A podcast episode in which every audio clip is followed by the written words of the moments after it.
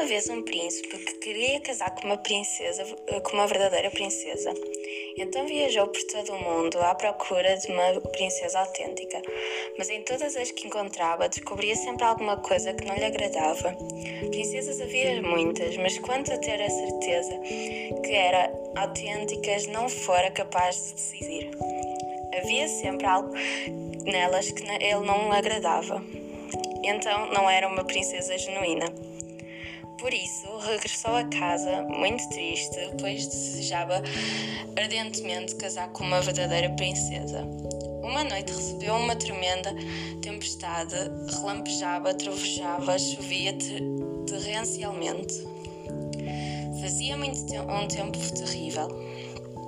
Então, alguém bateu à porta da cidade e o velho rei foi abri-la.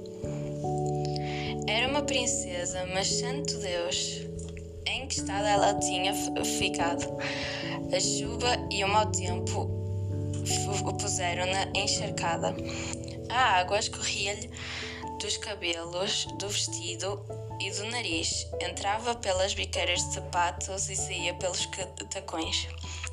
No entanto, ela declarou que era uma verdadeira princesa. Está bem, em, em breve veremos, pensou a rainha velha que nada se disse.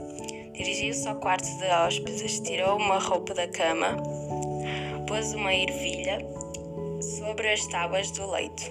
Em seguida, pegou em vinte colchões, colocou-os uns em cima dos outros.